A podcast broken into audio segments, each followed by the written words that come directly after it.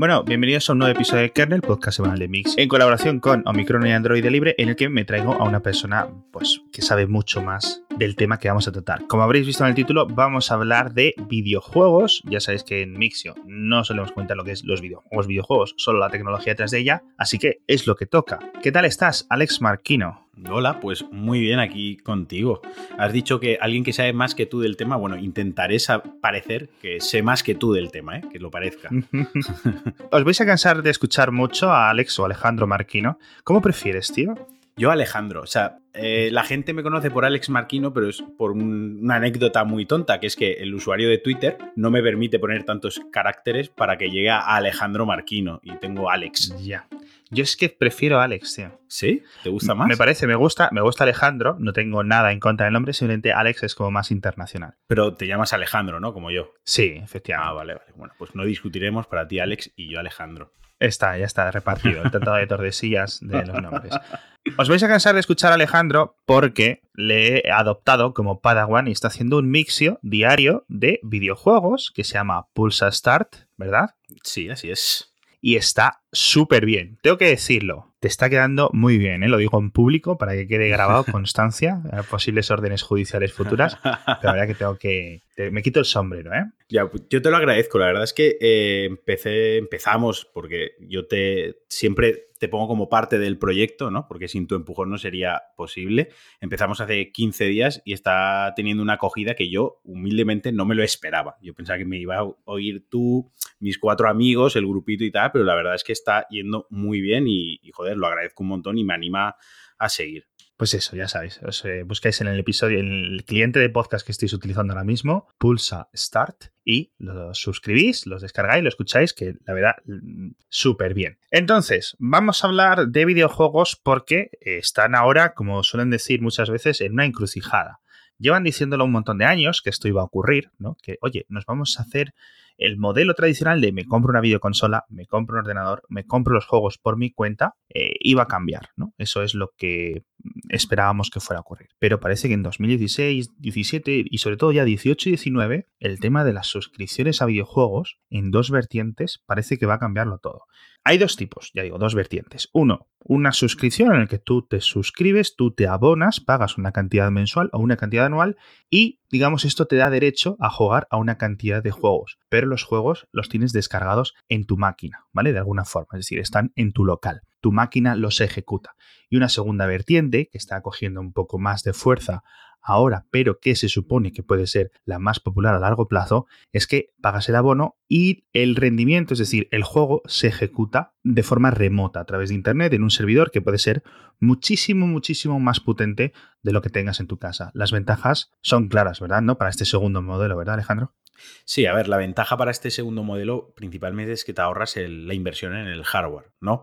Es decir, te ahorras el comprarte una consola de sobremesa que actualmente pues las generaciones tienen un ciclo de vida de unos 8 años para las consolas, ya sea Sony, eh, la Xbox de Microsoft o Nintendo incluso, y suele ser un desembolso de unos 500 euros, ¿no? Que bueno, ya sabes desde un principio que te va a durar unos 8 años. Eh, y en contrapartida tenemos eh, la inversión del PC, que bueno, como todo el mundo la mayoría de la gente ya sabrá, el, tema del gaming en PC es un mundo en sí mismo dentro de, lo que es la informática y siempre conlleva un gasto mayor. Siempre estás renovando una tarjeta gráfica que oscilan en 600 euros las de alto rendimiento, que si ahora le meto un disco duro para que vaya más rápido, algo más de RAM, al final un buen PC gaming con un monitor, un teclado, un ratón preparados te oscila los 2.000 euros básicamente, ¿no? Para hacernos, para darle una cifra que la gente se haga una idea.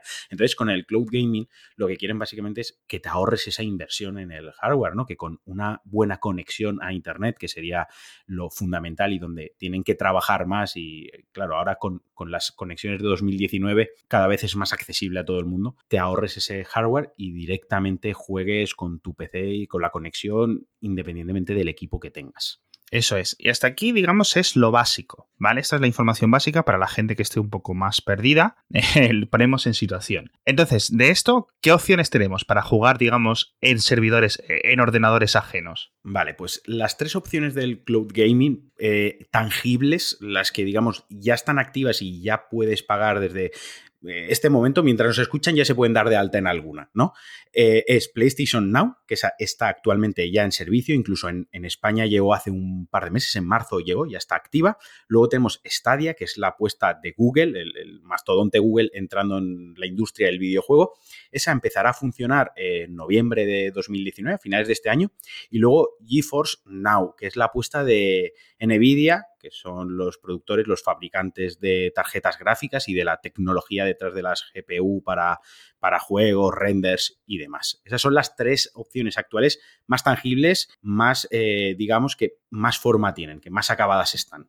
Claro, porque podemos dar por hecho, por ejemplo, Microsoft acabará entrando en este mercado como un elefante en una cacharrería.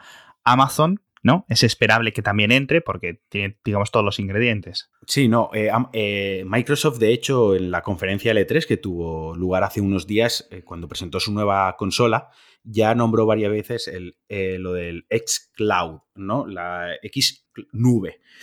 No definió muy bien por dónde iba, pero vaya, todos los presagios y todo hace indicar que al final, igual que lo tiene PlayStation, que es su competencia directa, y ahora Google, pues ellos al final también van a ofrecer este servicio. Más que nada, y sobre todo principalmente, luego lo comentaremos un poco más en detenimiento, porque la idea de Microsoft es llevar los videojuegos hacia eh, convertirlos en un servicio, ¿no? El videojuego como servicio, que es una expresión que se oye ahora mucho en el mundo de los videojuegos y, que ya no dependas tanto de lo físico, sino de una suscripción. Entonces pasa también por, por la nube y por jugar eh, en streaming. Claro, entonces has comentado un par de pros y un par de contras. Los pros, no necesitas gastarte dinero más allá de los mandos, por decirlo así, porque da igual que tengas un Mac de hace seis años o una tele mm, que no haga nada o un ordenador de un pepino. La reproducción, la ejecución va a estar ajena. Con lo cual, ya digo, el coste es muy bajo. El contra, pues que tienes que invertir, tener una conexión estable, funcional. Yo entiendo que algún tipo de videojuegos será mucho más idóneo para jugar a través de estas conexiones que otro tipo de videojuegos. Me explico, por ejemplo, los Sims 4 mejor que el Overwatch, porque en el Overwatch un par de milisegundos extra te pueden fastidiar. Sí, sí, claro. O sea, cualquier juego que sea competitivo, en especial los shooters y todos los eSports estos que están surgiendo ahora, eh, tiene que mejorar mucho la tecnología porque ahí la latencia es muy, muy importante. Vamos, es fundamental. Eh, un milisegundo de retraso pues para entendernos pierdes la partida. Sin embargo, las experiencias single player, experiencias más narrativas, donde da igual que tenga un poco de lag, de input lag cuando incluso mueves el, personaje o das un comando, una orden con el mando, ahí importa menos. Aquí veo eh, que más o menos la gente calcula que para jugar a 1080p, una resolución que hoy ya digamos es aceptable, 60 frames por segundo, consumiría unos 10 gigabytes en una hora de transferencia. Con lo cual, obviamente, bueno, pues eh, a lo mejor en el móvil es para jugar un ratito, ¿no? Si necesitas eh, algo súper urgente, pero vamos, necesitas una conexión de casa. De hecho, eh, Google, cuando presentó Stadia hace un par de semanas ya la presentación formal en su propia web, ha puesto un test de velocidad en, el que te dice con tu conexión a qué calidad, a qué resolución y a cuántos frames vas a poder jugar. O sea, que ya directamente lo, y hay servicios que, te informan de cuál es tu conexión y si es idónea o no para, el cloud gaming. Claro. ¿Qué conexión? O sea, ¿qué conexión, qué canuto piden? ¿Cuántos megabytes, megabits por segundo piden? Pues mira, para la recomendada que da eh, Google, Stadia, vamos a tomar como referencia, como canon, te pide 10 eh, megabits para jugar a 720p y a 60 frames por segundo en estéreo. También el sonido, no, estamos introduciendo la variable del sonido, pero también es, también es importante, ¿no? Entonces, ocupa, serían 720p, 60 frames en estéreo. Ahora bien, para jugar a 1080, lo que sería la resolución estándar, ya lo que estamos adaptados o normalizado para ver una película en Netflix, incluso jugar a la PlayStation 4, la mayoría de monitores y teles, ya nos piden 20 megabits y ahí podíamos jugar a 1080 y a 60 frames con 5.1. Ahora bien, si ya quieres la panacea, ¿no? Quieres el, el foie gras de jugar en streaming, necesitas mínimo entre 35 y 40 megabits para el 4K HDR 60 frames y el 5.1 envolvente. Eso sería el, caviar. Porque fuera de las eh, la gente que tenga su ordenador configurado, etcétera, yo entiendo que 4K 60 frames por segundo necesitas no solo un muy buen ordenador, sino, ojo, y determinados juegos, porque no todos los juegos y todos los ordenadores, quiero decir, es, lo veo como muy exigente esto, ¿no? A ver, esto es más complejo de lo que parece y Google, a ver, Google yo lo entiendo, ¿no? Te tiene que vender el servicio y tiene que ser atractivo y parece que lo está simplificando todo mucho, pero cuando tú juegas en PC y aquí se da por sentado que cuando juegues a Stadia lo que te, te estará ejecutando el juego será otro PC, ¿no? En un servidor o en un centro de datos suyo.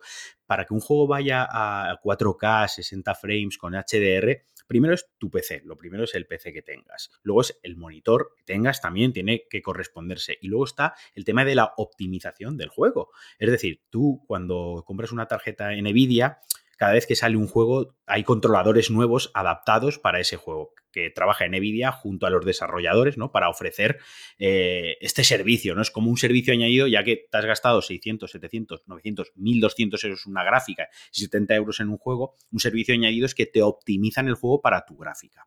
¿De acuerdo? Eso actualmente está pasando. Pero claro, habrá que ver para Stadia si cada desarrollador de un juego para PC optimiza su juego para que funcione en Stadia. Claro. Que es otra cosa, otro añadido más, otro escalón. Porque Google eh, y, Sony y GeForce y todas estas compañías que empiecen a hacer estos servicios, digamos, de, videojuegos en la nube, empezarán a comprar tarjetas gráficas eh, a toneladas. Claro, harán, y harán que, que, suba el precio para los demás, ¿no? Bueno, ha subido las, subieron mucho las gráficas por el tema de los Bitcoin y cosas así, ¿no? O sea que ahora va a haber más demanda que nunca. Bueno, por una parte, aumentará la demanda de servidores, de GPUs para servidores, y por otra parte, disminuirá correspondientemente o proporcionalmente en la gente de sus casas. Porque claro, si estás a esto, ya dices, bueno, ¿para qué renovar mi ordenador? ¿Para qué gastarme 600 euros en una nueva gráfica si puedo poner 600 euros? Y con estos 600 euros, ¿cuántos meses puedes comprar de Google Stadia, por ejemplo? Pues mira, esto es un poquitín más complejo. De hecho, yo me he tenido que hacer una chuleta, te lo he enseñado antes, porque parece, parece sencillo, pero no es. Mira, Google Stadia, para jugar a 4K 60 frames y con sonido envolvente, digamos, lo máximo, la máxima calidad que te ofrece Google, deberías pagar una cuota de 10 euros mensuales, ¿de acuerdo? Con esto lo que accedemos es al servicio, pero luego, además, algunos juegos entrarán gratuitos con esta suscripción, es decir, cada mes se irán añadiendo ciertos juegos a la biblioteca que tienes con tu suscripción, pero si sale un AAA, un, un juego de estreno que acaba de salir que tú estabas esperando, pongamos, por ejemplo, el Call of Duty de turno, tendrás que pagar 70 euros, o sea, tendrás que comprar el juego. Y aquí viene la peculiaridad, en realidad no compras el juego, lo que compras es el derecho a jugarlo en los servidores de Google, porque el juego, pues bueno, como van todos estos servicios, eh, la posesión es un poco ambigua, ¿no? Entonces, con 600 euros tendríamos pues 60 eh, meses. Vale. Me parece muy fuerte y, bastante mal que tengas que pagar el juego completo. O sea, yo me esperaba, de hecho, cuando lo comentamos esto de Stadia, que lo comentamos en Mixio, tú lo comentaste en Pulsa Start. De hecho, cuando lo escuché en Pulsa Start, estaba yo pensando, mira, lo he explicado mal. Tenía que haber esperado a escuchar el, podcast de Alejandro para explicarlo mejor. Eh, pensaba yo, vale, si sale un juego, como dices tú, un Call of Duty, etcétera, no sé cuántos, ¿por qué voy a pagar el precio completo por un juego que no me va a pertenecer a mí? Es decir, ya no es que no me va a pertenecer y puedo hacer lo que quiera, es que no lo puedo volver a vender. Exacto, o sea, esto es mucho, tiene mucha muchas capas de profundidad, ¿no? Por un lado, tú hablas de la preocupación de con este, juego no lo puedo vender, este juego no lo puedo dejar a un amigo, por ejemplo, que también es algo que solemos hacer muchos los gamers, ¿no? Entre comillas, nos dejamos juegos como los jugones.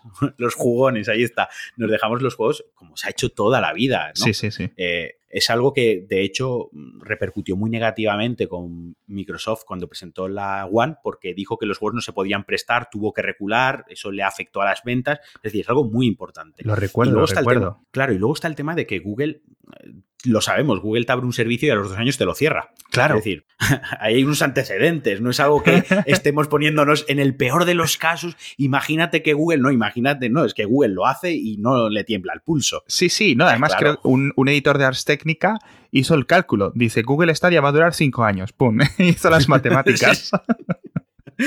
es que me, y, me lo creo, ¿sabes? Entonces, de inicio saldrá con Destiny 2, que bueno, para los que no estén muy puestos en el juego, Destiny 2 es un shooter MMO que puedes jugar cooperativo y demás.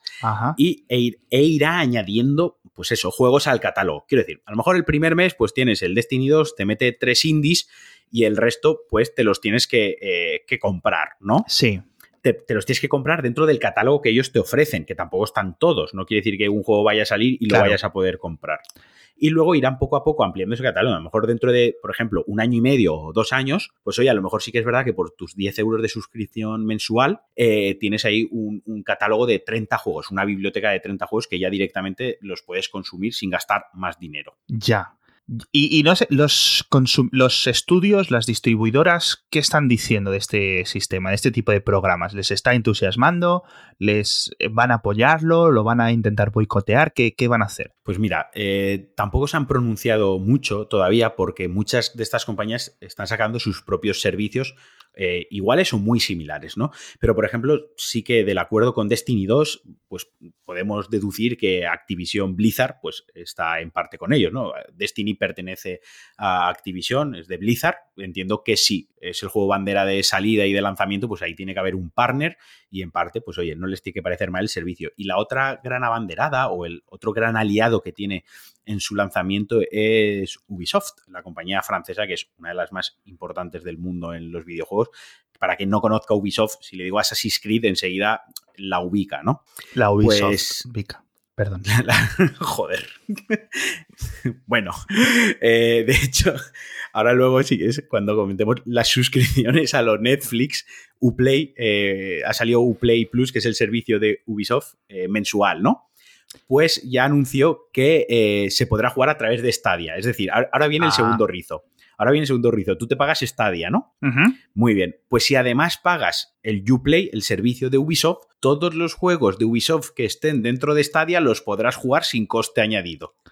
O sea que tienes que Sí. estar pagando la suscripción a Stadia, pagas la suscripción a Ubisoft y Ubisoft, digamos que te autoriza para jugar a su catálogo extra, digamos como un añadido dentro de, de Stadia. Exacto, tú pagas a Ubisoft y Ubisoft te dice, vale, pues mi catálogo puedes jugarlo o en PC, en, el- mi cliente de PC, o Sí. lo puedes jugar en Stadia. Vale, entonces, más preguntas. Entiendo que esto es muy goloso para los distribuidores. Entiendo que EA, por ejemplo, tendrá algo o lo estará montando. EA ya tiene. Sí, sí, mira, si quieres, eh, por estructurar un poquito el, el Cloud Gaming, tenemos PS Now, que es el de PlayStation, ¿de acuerdo? Que se, eh, tiene un coste de 15 euros mensuales, 14,99, o 99 euros si lo pagas todo el año de golpe. ¿de Pero acuerdo? no es, ese no Eh, es compatible con Stadia. No, ese solo, solo, ese solo se juega o en PlayStation ¿Sí? 4 o en PC. Y Puedes jugar a son. través del PC. Te instalas en tu ordenador, te instalas y se ejecuta en local. Ojo, este tiene 600 juegos y dentro de ese catálogo tienes juegos de PlayStation 4, PlayStation 3 y PlayStation 2, ¿de acuerdo? Los juegos de PlayStation 3 y PlayStation 2 todos se ejecutan en streaming, todos. Y los de PlayStation 4 First Party, quiere decir los desarrollados por Sony o estudios internos de Sony o que tienen un partner en exclusividad con Sony, véase Horizon eh, Zero Dawn, véase Bloodborne, por ejemplo, esos sí te los puedes descargar en tu PlayStation 4 y jugarlos en local. O bien, los puedes jugar también en remoto. No sé si ha quedado más o menos, si o me he sea, explicado tú- con Sí, claridad. pero tú puedes ir y, y- y eh, para jugarlo en remoto, tú vas a la tienda, te compras el juego con su caja y te autoriza para jugar en remoto o solo o tienes No. que comprarlo de forma digital. No, para jugarlo en remoto aquí no hay que comprar juegos, aquí hay que Vale. pagar los 15 euros Ah, mensuales. ok, ok. ¿De acuerdo? Entonces, entiendo. cuando pagas los 15 euros mensuales, los juegos de PlayStation 4 exclusivos de PlayStation sí que te los deja bajártelos a tu consola. Si no, puedes jugarlos en streaming igualmente y los puedes jugar tanto en, en PlayStation 4 Ujú. o en el cliente de PC. Vale. Ese sería el de, el de PlayStation, ¿de acuerdo? Luego tendríamos el de Stadia, Google, que ya hemos comentado que por una parte eh, tiene un coste de 9,99 y el año que viene saldrá Stadia base, que es gratuito, es lo mismo, pero gratuito, con la diferencia, la salvedad de que no alcanzas 4K, juegas a 1080 y que el catálogo de juegos gratuito que se va ampliando mes a mes, pues no lo tienes disponible. Ahí directamente compras todos los juegos. Pero se ejecutan el- de forma remota. También, sí, ¿Y qué gana Google? Simplemente que tú le pagues por el juego y te permite jugar ilimitado a ese juego. ahí, exactamente. Vale, que eso es Ahí curioso, está. eso, eso yo no lo había entendido. Es decir, Vale. mm, tú tienes el kit y dejas de pagar Stadia y puedes seguir jugando a los juegos que tú te hayas comprado en Stadia. Es decir, Claro. dejas de pagar la suscripción mensual, pero los juegos que tú hayas comprado siguen estando ahí disponibles Claro. en el futuro. Se comprarán desde, desde tu cuenta de, de Google, ¿no? La, la- la diferencia es que los jugarás a 1080 y en estéreo. Ni los jugarás en 5.1 ni a 4K. Claro. Y no, te, y no te regalarán, entre comillas, juegos mensuales. ¿Dónde se puede jugar Stadia, no? Cuando salga ahora en noviembre. Ahora, quien nos esté escuchando, está escuchando sobre Stadia y tiene curiosidad y dice, oye, me gusta esto, me quiero introducir en los videojuegos porque yo creo que va a venir bien o va a ayudar a que mucha gente se introduzca en los videojuegos, al menos para probar uno, dos, tres meses. ¿Dónde Sí. puede jugar? Pues en un principio, cuando se anunció esto, era muy bonito porque eh, se podía jugar a través del navegador, ¿no? A través de Google, que eso ya era Sí. como la bomba. Eh, pero en lanzamiento, esto llegará más tarde, en el lanzamiento se podrá jugar en el Chromecast Ultra, necesitas un Chromecast Ultra, o bien en un Pixel 3, eh, 3XL, es 3XL el Pixel Sí. grande. Aquí, Vale, ya, aquí ya móviles- domino yo, el Pixel 3 y el Pixel 3 XL. Vale, y luego está el 3A, ¿no? Si Sí, no me equivoco. Eso es. Vale, aquí me saca del iPhone yo y me pierdo. Sí, digamos, los, los píxeles de última generación, ¿vale? Vale. Para- Eso es donde se puede jugar actualmente. Luego llegará más tarde, pues probablemente pues a Apple, ¿no? Tengas tu cliente para Mac o para iPad incluso, se podrá jugar a través del navegador, pero eso ya te digo a posteriori. Porque esto está súper bien, porque tradicionalmente, por el tema de las APIs, eh, soporte, jugar en un Mac, a pesar de que tengas un hardware de un pepino, era peor que jugar en Windows con hardware equivalente, porque no tenías las DirectX, etcétera. Exacto. ¿Ves? Yo hasta sé cosas. Entonces tú ahora tienes un Mac bonito, precioso, lo utilizas para trabajar, lo utilizas para un montón de cosas y juegos a tu tiplén con Stadia o con PS Now. No, con PS Now no, porque solo es para sistemas de Sony. Pero por ejemplo, No, no, en, en PC Now sí. Bueno, Ah. yo he dicho PC, pero, pero cuando he dicho PC me refería a. Creo que para Apple ya hay. Ah, eh, genial. Puedes. Creo que se, se puede ejecutar en Apple o, o- o con historias de estas de escritorios virtuales, Ah, claro. máquinas virtuales para Apple. O sea, dándole un poco la vuelta de rosca, también lo ejecutas en un Mac. igual. Vale. Entonces, yo aquí tengo Pero dos sí. preguntas, dos grandes preguntas. Una, ¿irá Google, tú crees, hacia la vía de aquí van 500 millones, dame exclusivos? Y los exclusivos podrás coger a AS y decir, este no va a estar en la PlayStation, este no va a estar en la Xbox, este solo va a estar en Stadia. Pues creo que sí, pero por un, un motivo, ¿no? La historia nos ha enseñado muchas cosas, ¿no? De civilizaciones y demás, pero la historia de los videojuegos también nos ha enseñado cosas. Y es que eh, las generaciones las ganan los exclusivos, muchas veces. Eh, los servicios que se ofrecen están bien, el tema de la retrocompatibilidad, el tema de los juegos de segunda mano, todo eso está bien, pero al final esta generación se la ha llevado de calle Sony por los exclusivos, ¿no? Claro. por, por los juegos que tenían solo para ellos. Claro que van a tener, van a tener que poner los millones ahí encima, eh, que básicamente es lo que está haciendo Epic. Eh, todo el dinero que está sacando de Fortnite lo está utilizando para comprar exclusivas para su plataforma de PC para hacer frente a Steam, ¿no? Es, es una estrategia. Que esta es otra guerra en las tiendas digitales de... Correcto. Esto es otra guerra paralela. Eh, eh, Steam y Epic están librando su propia guerra al margen de todo esto. Y luego ya pasaríamos a lo que son las suscripciones, ¿no? Que de esto ya la oferta es bastante más amplia. Esta oferta sí que es mucho más real, es tangible. Y lo que serían el Netflix, la gente ya sea. Lo está hablando como el Netflix de los videojuegos, ¿no? Para que nos entendamos. Tú, tú pagas un X todos los meses y ahí sí que tienes un catálogo que te los descargas a tu consola. Ahí directamente sí que te descargas, ahí no hay streaming ni hay historias, ¿de acuerdo? Y mi segunda pregunta es, ¿podrá la gente compartir su cuenta de Stadia como, por ejemplo, está la gente compartiendo su cuenta de Netflix? Es decir, por ejemplo, mi cuenta de Netflix tiene disponibilidad para reproducirse en cuatro pantallas. Toda mi familia la tiene. Amigos, no sé qué. Yo mi, mi clave de Netflix la doy, o sea, casi a la primera cambio. Hola, ¿qué tal estás? Toma, ¿quieres mi Netflix? Toma, aquí está. De verdad, la comparto Sí. con todos mis familiares porque para eso está. Es decir, aprovecho una eh, característica legal, tradicional que ofrece Netflix, es que para que lo veas en múltiples dispositivos con gente de tu familia. Esto va a poder haber con Stadia, es decir, en vez de pagar 10, pagas 15 y tienes una cuenta familiar, o le- el sistema este típico, un poco más de Strangis de nos juntamos dos colegas, pagamos una cuenta 10 euros, pagamos 5 euros cada uno y jugamos. Entiendo que simultáneamente, quizás no, pero de forma intermitente, Actualmente no se ha dado información al respecto. O sea, actualmente no se puede compartir la cuenta. No hay un plan familiar, vale. por así decirlo. No, no está. No está en Stadia, no está en PlayStation Now, no está en las suscripciones. Es decir, los planes familiares y de compartir cuentas en los videojuegos todavía pues no está integrado o no ha llegado todavía. Creo que eso será, en el futuro llegará, ¿no? Porque al final cuando todos los competidores tengan un servicio muy similar, con un catálogo similar, un precio similar, que funcionen igual de bien o igual de mal, al final eh, la evolución es eh, ofrecer servicios añadidos, ¿no? Para diferenciarte del competidor y que juegues en tu plataforma. Y obviamente el plan familiar, pues es muy goloso y, es algo bastante atractivo. Entonces, antes se puede llevar a quién lo pondrá primero. Habrá que verse, claro. ¿sabes? Tendremos que ver. Claro. Entonces, yo entiendo que, por ejemplo, títulos como, en plan, el FIFA 2020, que entiendo que está a punto de caer, no tardará mucho en salir ese septiembre. Yo entiendo que es el típico título que sus creadores, sus distribuidores quieren maximizar beneficios. Entonces, eh, cuando llegue Stadia, que llegará un poco más, eh, más tarde, estará allí, entiendo yo, ¿no? O es posible. En principio, en el catálogo inicial no se ha confirmado. no, no, no, no, Este, este ejemplo Exacto, pero títulos un poco que van a la masa, como por ejemplo los FIFA, que no son exclusivos, es decir, que ellos quieren estar en todas las consolas, eh, sí van a estar, son el tipo, el tipo de juego que vas a encontrar siempre. Pero a lo mejor un AAA, no sé qué, eh, no solo ya los exclusivos, que esos obviamente irán a Sony o irán a Microsoft o irán a Nintendo, etcétera. Que por cierto, no sé si Nintendo está preparando algo de esto o le interesa. Nintendo tiene una cosa muy, muy parabólica, muy similar, pero Nintendo, Nintendo tiene sus propias reglas. Nintendo juega en su propia liga, en su propia liga. Nintendo es competidora de Nintendo. O sea, ella misma se pone la zancadilla y ella misma hace genialidades. Entonces hay, que cogerla un poco más con pinzas en todo esto.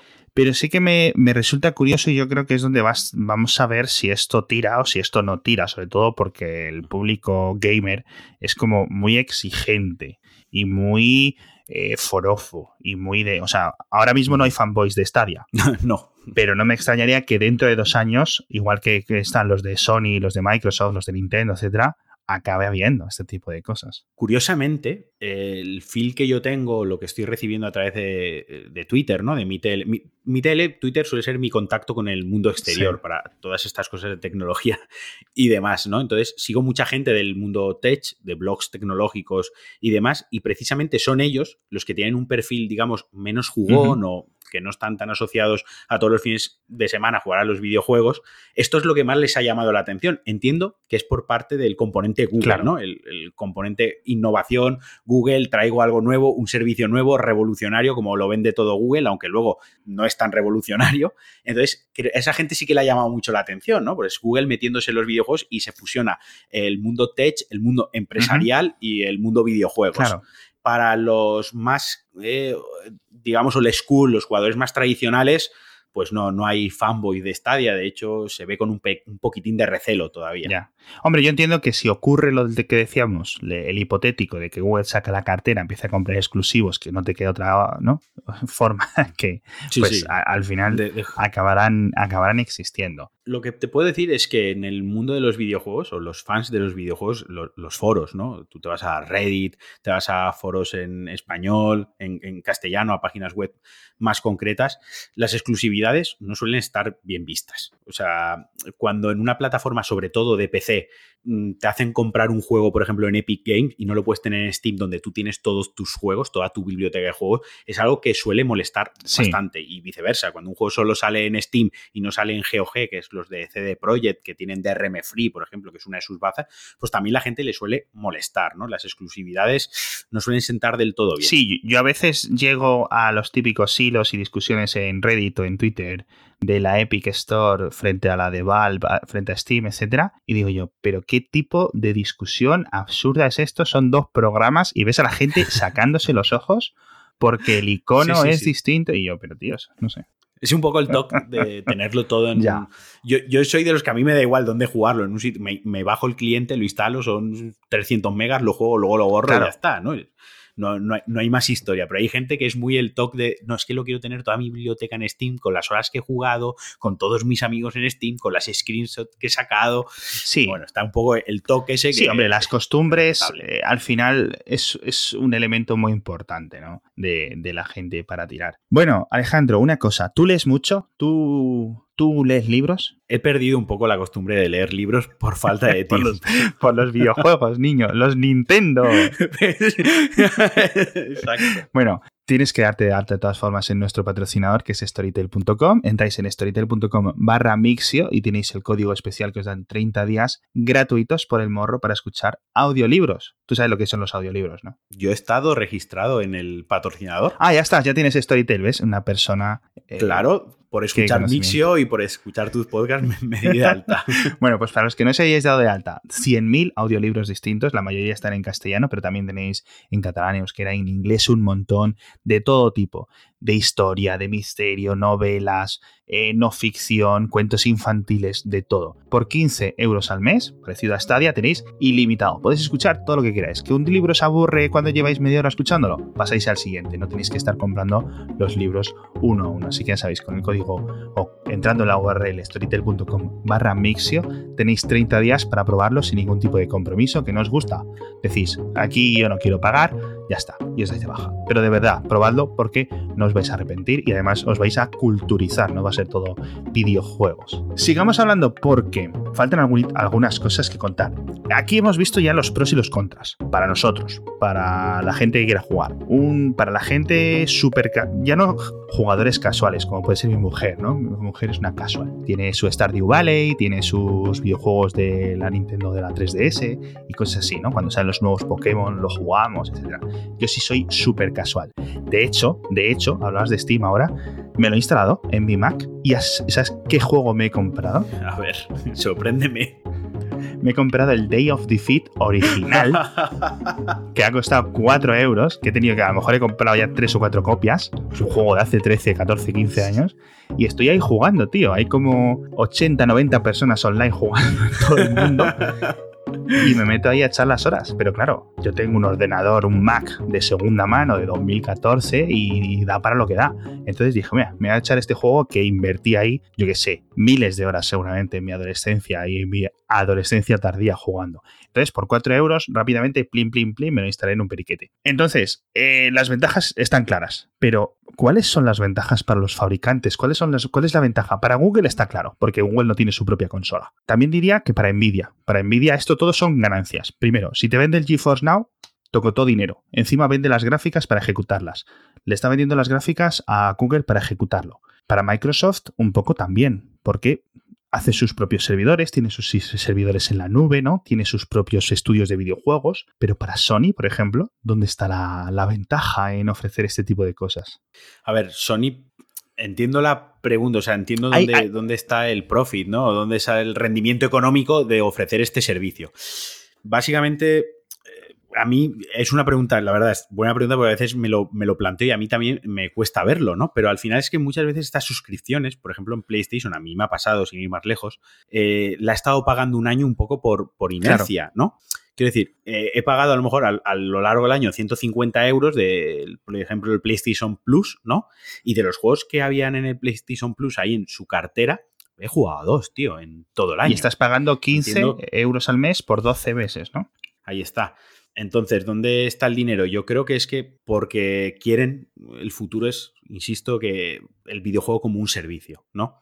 Que tú pagues una suscripción, tener una base de 10 millones de jugadores, por ejemplo, si se han vendido 50 millones de PlayStation 4 vendidas, ¿no? Si de esos 50 millones, 10 millones, que ya es tela, pagan 15 pavos al mes para jugar un juego de la PlayStation 2 porque le tenía cariño, o ahora voy a jugar a este de la Play 3 porque no es retrocompatible y me apetece y no lo encuentro en ningún sitio, no tengo la consola, pago tres meses de aquí, de allá, van picoteando, al final hacen dinero, ¿no? Es un servicio más. Quiero decir, esto no anula que ellos sigan vendiendo juegos o ellos sigan vendiendo consolas. Al final es posicionarse, estar ahí, ofrecer el servicio. A ver, Sony tiene que estar porque si no lo ofrece, el resto lo van a ofrecer y se va a caer, entiendo yo. Pero, bueno, yo lo pregunto porque viendo cómo es el modelo de negocio, podemos entender hacia dónde va a moverse la cosa y podemos intentar prever el futuro de cómo van a seguir estas plataformas, ¿no? De si van a ser muy caras, etcétera. Yo entiendo que en el futuro, aparte de estas cuentas familiares, es posible que haya una tarifa plana de verdad pagas 35 euros al mes, por ejemplo, en vez de 10 euros al mes, y tienes todos los juegos. No tienes que comprarlos uno a uno. Se me ocurre, una cifra inventada. Ya se adelantó, o sea, eso ya está. Eso se presentó hace dos días con eh, Uplay, la de Ubisoft, la que comentaba. Y la de Ubisoft, digamos que sí que es, entre comillas, la primera que a mí me ha dado la sensación, me ha transmitido que es la auténtica tarifa plana. Pero solo de los juegos de Ubisoft o de todo. No, de momento solo los de, los de Ubisoft, ¿no? Pero por... Claro, porque eso es lo que yo te decía, que está Stadia Pro que cuesta 10 euros, pues imagínate un Stadia Premium, un Stadia Super Pro, que tengas todo lo que hay en Stadia. Es que el, tema es el siguiente. ¿Dónde está la clave de este del Uplay Plus que no tiene Stadia, por ejemplo, o no tiene el Xbox eh, Game Pass o el EA Access, ¿no? La clave está en que estos juegos te dan una biblioteca de juegos que van añadiendo y van aumentando todos los meses, pero a lo mejor sale lo que decíamos, el FIFA, el 20 de septiembre, ¿no? Y el 20 de septiembre no está en Stadia o el 20 de septiembre no está en el Game Pass de Xbox. Hay que esperar al 7 de noviembre o al 14 de diciembre y a lo mejor tú eres un super forofo y quieres jugarlo el primer día. Pues la de Ubisoft, eh, que presentaron, ya te digo, en su conferencia hace tres días, por 15 euros al mes, todos los juegos de Ubisoft de lanzamiento, o sea, el mismo día que yo lo puedo comprar en el game de toda la vida en físico, ellos van a tener ya el juego ahí para que yo lo juegue con la suscripción. Y además, todos los DLCs, todo el contenido de pago eh, descargable que viene a posteriori del lanzamiento del juego, por ejemplo, una ropita para el personaje, ¿no? O cinco, cinco, misiones extra que le dan tres horas más al juego todo eso también va incluido. Es decir, tú pagas 15 pavos y barra libre total. todo lo que salga lo tienes el día 1. Barra libre total, que es la diferencia con el resto de sus competidores, que todos pues con unas peculiaridades, unos pues te ofrecen jugar dos días antes a un juego, pero estos otros hay que esperar para introducirlos, este puedes pagar tanto, pero tienes los míos, los de los demás llegarán más tarde, ¿no? Ya. Es un poquito... Yo aquí veo entonces, claro, dos situaciones eh, que me están empezando a recordar al tema de, de las suscripciones de vídeo. Eh, se conoce como el tema de la fatiga, es decir, ay, tengo que pagar por Netflix y por HBO y por Stars y por Apple Video Plus y por no sé qué. Y dice la gente, al final me estoy dejando una pasta si tienes que pagar por Stadia, tienes que pagar por lo de Ubisoft, tienes que pagar por lo de EA, etcétera, al final te acabas haciendo 50 euros al mes, que a lo mejor para alguien que se está gastando un juego nuevo cada dos fines de semana, ¿vale? Pues dice, oye, me compensa, pero para el jugador que se está comprando 3, 4 videojuegos al año, que puede ser algo normal, ¿no? Entiendo, pues eh, esto le puede empezar a fastidiar un poco, ¿no? Yo hice mis propios números. Yo cuando esto salió, ha empezado a salir y he hecho mis propios números, ¿no? Y por ejemplo, por ponerte en situación, pagar todos los servicios que hay ahora mismo son 67 euros al mes, ¿vale? Todos los servicios. Yo me gasto 70 euros al mes en videojuegos. Todos los meses yo un videojuego cae. Entonces, a mí me rentaría, a mí yo estaría sacando una buena rentabilidad de pagar todos estos servicios? Probablemente sí, porque si yo he hecho números todos los meses me gasto más dinero en, un solo juego y con esto accedo pues en un total a lo mejor de mil juegos, ¿no? Si sumo todos los servicios, pero luego pienso, ya, pero es que no voy a jugar mil juegos al mes. A lo mejor de todos estos servicios, en un mes uso dos servicios, nada más. Entonces, veníamos a lo de antes, se juega con, eso, en que a veces pagas un servicio, no lo utilizas. Sí, yo creo que habrá mucho de esto de, de, como la gente, bueno, tengo Netflix todo el año, que es mi caso, y HBO cuando aparece Juego de Tronos, ¿no? Los dos, tres mesecitos de Juego de Tronos me doy de alta. Los dos, tres mesecitos que salga tal videojuego me doy de alta hasta que me canse el juego y luego me voy a dar de baja. Yo aquí sí veo algo. De todas formas, eh, hubo un cambio en los videojuegos desde la llegada de las tablets, desde la llegada de, los, de la explosión de los smartphones, etcétera, que cambió un poco el modelo que ocurrió también con el League of Legends en ordenador, etcétera, que es en plan, te doy el juego por el morro y luego empiezas a pagar. Chiclin, chiclin, chiclin. Una skin, un trofeo, unas transacciones Y eso ha cambiado la forma de hacer videojuegos y la forma de que se consumen los videojuegos, ¿no? Como método de entretenimiento. ¿Tú crees que las mm, suscripciones pueden, digamos, deshacer parte del daño que han hecho los videojuegos, los free to play? Porque, me refiero, los free to play, una vez que está hecho el videojuego, ellos no ganan nada a no ser que lo conviertan en adictivo para que gastes más. En este caso, la suscripción, al ser tarifa plana, no tienen más incentivo que hacerlo entretenido para que juegues más horas durante más semanas y más meses, con lo cual es posible que lo hagan del tipo de te voy añadiendo contenido. Es decir, te hago un videojuego, ese videojuego, vamos a decirlo, tiene 60 niveles, pues cada mes te añado 5, por ejemplo. Pues mira, si, si bien es cierto que en este 3 se ha visto que muchas compañías con ciertos títulos han querido recalcar muy bien que a partir de ahora eso yo se ha acabado ya, ¿no? Que en algunos títulos suyos no van a haber o microtransacciones o loot boxes, boxes, ¿no? Hay, hay, que diferenciar. Una cosa es el loot boxer que es digamos, la máquina traga perras. Tú compras 5 euros de una caja que no sabes qué contenido hay dentro de la caja. Te puede salir un arma o un vestidito legendario o el gorrito que lleva todo el mundo. Eso es por un lado, ¿no? Y luego está la microtransacción, que es que compras directamente lo que quieres. Quiero un boost de XP o quiero monedas dentro del juego, monedas virtuales del juego o quiero ese gorrito directamente. Entonces, muchas compañías han hecho hincapié que sus juegos van a dejar de utilizar este modelo de negocio, pues porque también está muy mal visto y, no contenta, ¿no? Porque al final te gastas 70 euros en un juego y luego cada semana le vas metiendo 10 euros en la traga perras a ver qué me sale este fin de semana, ¿no?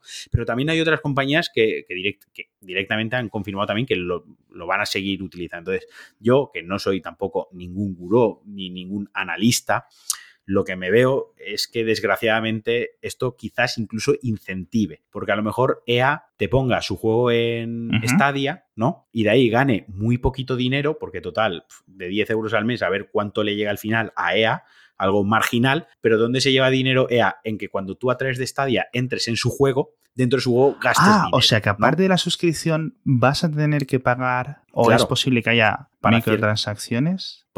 ponemos un ejemplo. Pongamos que llega FIFA, ¿no? El ejemplo que habías puesto tú, a, Stadia, llega a FIFA. FIFA tiene el food, los sobrecitos, que esto ya es más que conocido por todos. Sabes que hay unos sobres que te salen jugadores de fútbol. Los cromos de todavía que comprábamos en el kiosco, pero virtuales y bastante más caros, ¿no? Entonces, claro, tú te meterás en tu Stadia y tú tendrás el, el FIFA y tendrás el food como hasta ahora. Si quieres te gastas dinero o si quieres no te lo gastas. Pero claro, el que se lo gaste se lo va a tener que seguir gastando. Va a tener que seguir comprando sobres, sobres dorados, sobres platino, que si está mejorada aquí. Entonces, claro, todo eso, por ahí también le va a llegar dinero. Es como te pongo el caramelito del juego, lo tienes aquí en la suscripción, pero el dinero, la caja de verdad, la hago con todo lo que te gastas dentro del juego, las mini Había asumido que ese tipo de cosas no iban a estar. Pero claro, tiene todo el sentido, como lo dices tú. Claro, son, son cosas ajenas al juego. Y de la misma manera que yo me gasto 70 euros en un juego, entro al juego y quiero desbloquear un arma y me dice 3 euros. Digo, coño, si yo he comprado el juego hace 5 años, hace 10 años, yo me he comprado un juego y todo lo que había en el CD, todos los datos que estaban en el CD eran míos. Para simplificarlo, ¿no? Todo lo que tengo en la mano es mío. Ahora lo metes y ahí hay un arma que te mola y te dice, no, no, vete a la store virtual, te conecta automáticamente, te salta, que también es una cosa muy peligrosa porque un crío de tres años lo puede comprar porque te van saliendo las ventanas emergentes con el cursor ya puesto en compra, ¿no? Y te has gastado los 70 euros del juego y luego te tienes que gastar 10 euros más, 20 euros más, 30 euros más dentro del juego. O sea, y, viendo el panorama, viendo cómo están planeando todo esto de los juegos como servicio, tiene lógica, si se piensa, si se analiza objetivamente, tiene lógica que esto se incentive más para que ellos ganen más. Lo típico de que Google se queda al 30%, ¿no? Como en Android y cosas así. Bueno, vamos, esto se va a desarrollar durante los dos próximos años, se van a poner las bases porque puede ser todo o muy bueno, incluso para gente casual como yo, que a lo mejor dices, voy a pagar el estadio y lo tengo ahí pagado, a lo mejor le echo 5 horas al mes, 10 horas y tal. Es decir, les salgo a neto positivo a Google. Pero, claro, pero gente como tú les vais a salir a pérdidas, claro, si no gastáis luego en los micropagos, etcétera. Claro, claro. O sea, creo que al final el target donde ellos van a ganar dinero es el, casual que decíamos. Y que ahora, por ejemplo, sale el Final Fantasy VIII Remake, que el otro día me, comentabas a mí que te hacía ilusión, ¿no? Hostia, es que es juego a mucho. Sí, sí, pues ese con, no o sea, con un servidor puedes ejecutar mil copias a la vez. Claro. Exacto. Tú a lo mejor, pues no te comprarías 600 euros en una consola para jugar al remake o al reboot o a la remasterización del Final Fantasy VIII, ¿no? Porque, hostia, 800 pavos o 600 euros para jugar a esto, pues me hace mucha ilusión, pero lo siento, pero no. Pero tú ahora a lo mejor sí que pagas 30 euros de estar suscrito tres meses y te compras el juego además en Stadia. Entonces creo que ahí sí que está enfocado para eso. Creo que puede ser el nicho de mercado que pueden encontrar ahí. En este sentido va a ser un poco como el mercado de la música. Estaban los que compraban cinco álbumes todas las semanas y el sábado se iban a la tienda de discos a ver qué había, no sé qué tal. Y luego estaban los que no compraban nada, se copiaban las tarjetas, las casetes y los CDs con los colegas, no sé qué, y pirateaban todo. Y claro, todos los que estábamos pirateando durante años, nos hemos hecho de Spotify, nos hemos hecho de Apple Music y les estamos dando 120 euros todos los años que antes la industria del disco, discográfica no estaba recibiendo. Y el coleccionista, el melómano, sigue estando ahí. no, se ha, no se ha evaporado. a lo mejor ha cambiado su hábito de consumo, pero está. Y siempre sigue la gallina real de los juegos de oro, que es el merchandising, las camisetas, las figuras etcétera, que esto va a seguir ahí. Es decir, el hacer un buen producto, un icono de cultura popular, un GTA, un Final Fantasy, un Zelda, un Mario, un Pokémon, etcétera, eso va a seguir imprimiendo dinero a través de no solo del videojuego, sino de la cultura que, que crea. O sea que hay muchas cosas, para resumirlo, que van a cambiar y un montón de cosas que van a seguir igual, tanto buenas como malas. Ha sido un episodio un poco largo, Alejandro. Sí, lo siento. Pero yo he aprendido mucho, me gustan estos episodios de Kernel donde yo creo que la audiencia puede aprender un poco más. Y muchas gracias, Alejandro Marquino, por estar con nosotros. No, gracias a ti, joder, por, por, invitarme y darme la oportunidad de que me conozcan también tus, tus oyentes. Y bueno, si queréis escuchar mucho más sabiduría, todas las novedades del mercado de los videojuegos, ya sabéis, eh, buscáis Pulsa Start, el podcast de Alejandro Marquino, y os suscribís. Yo de verdad Lleva el podcast dos semanas viviendo, vivito y coleando, y es de lo primero que escucho todas las mañanas. Yo te lo agradezco, es un honor que te despiertes con mi sensual voz, ¿eh? también te lo digo. lo vuelvo a repetir, muchísimas gracias a todos por escucharnos, muchísimas gracias a storytel.com barra mixio por patrocinarnos, gracias Alejandro y nos vemos en la próxima semana.